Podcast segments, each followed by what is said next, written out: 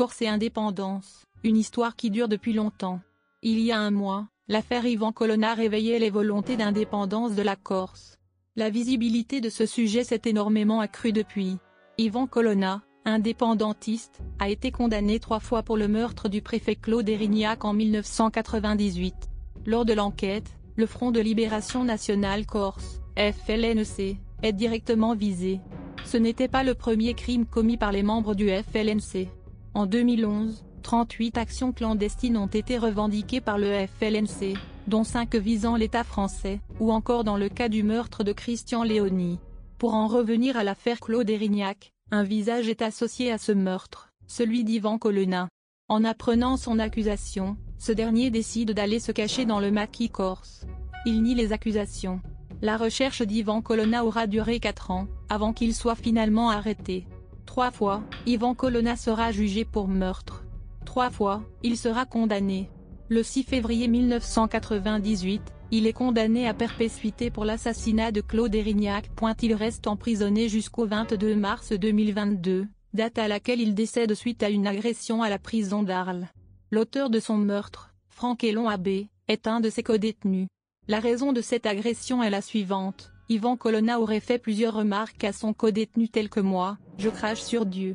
Franck Elon Abbé n'aurait pas supporté ces mots, et l'aurait agressé.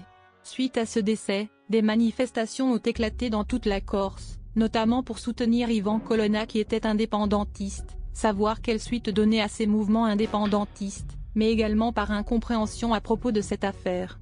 De plus, une grande partie de la population, comprenant l'homme politique Jean-Guy Talamoni, réclamait l'amnistie d'Ivan Colonna depuis des années, à la France.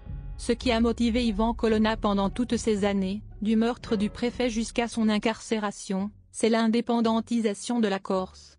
Mais depuis quand la Corse est-elle animée par cette envie d'être indépendante? Quels sont les mouvements nationalistes présents sur l'île? Corse et indépendance. Quels sont les mouvements nationalistes présents sur l'île?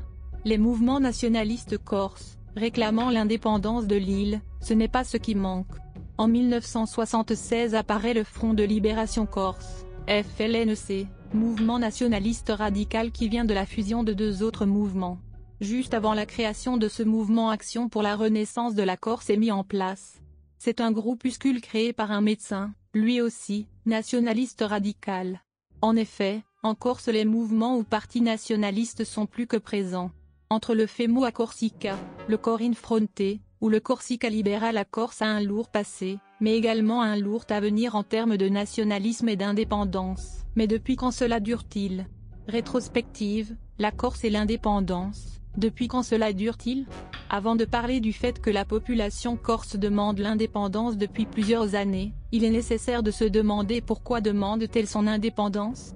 Le 30 janvier 1735 est le jour de la déclaration d'indépendance des Corses. En effet, ce jour-là les Corses ont proclamé leur indépendance à travers cette déclaration. Le 15 mai 1768, la Corse devient française grâce au traité de Versailles. Depuis ce jour, la population corse ne cesse de réclamer son indépendance. Cette demande est liée au nationalisme, soit tout simplement le fait que les habitants de la Corse réclament leur indépendance ou leur autonomie et attachent une importance particulière à leur nation. En 1914, la revue politique et culturelle Assispra est créée. C'est une revue dans laquelle il était déclaré que la Corse n'est pas un département français. C'est une nation qui a été conquise et qui renaîtra. Les premières envies d'indépendance venaient de pointer le bout de leur nez. Les premiers à demander l'indépendantisation de la Corse, ce sont les étudiants. Leur mouvement sera renommé par la presse Comité pour la Corse indépendante, le CCI. La Corse n'est pas un département français. C'est une nation qui a été conquise et qui renaîtra extrait de la revue Crispa plus récemment. De nombreuses manifestations ont eu lieu après le décès d'Ivan Colonna.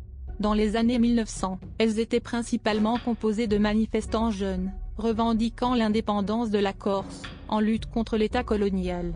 Les jeunes manifestent pour leur situation précaire, et réclament fortement l'indépendance de la Corse. Cependant, d'autres ne vont pas si loin, et demandent l'autonomie et non l'indépendance de l'île de Beauté. Plus récemment, les manifestations suite à l'affaire Ivan Colonna sont de plus en plus présentes. Suite à une réunion appelée la coordination regroupant forces nationalistes, responsables syndicaux et étudiants, ayant eu lieu le mercredi 30 mars afin de prévoir de futures actions militantes de terrain. Une manifestation a donc été mise en place. Le dimanche 3 avril, les manifestants se sont réunis afin de revendiquer l'indépendance de la Corse, mais également de montrer leur mécontentement suite à l'affaire Ivan Colonna.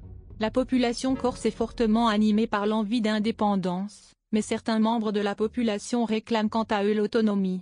Après l'agression d'Ivan Colonna, Gérald Darmanin a déclaré que nous sommes prêts à aller jusqu'à l'autonomie de la Corse.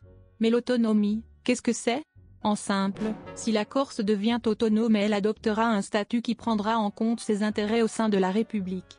Elle pourra alors obtenir des pouvoirs un peu plus élargis qu'un territoire non autonome. Elle pourra mettre en place ses propres règles que ce soit dans le domaine de l'économie, de la santé ou du social.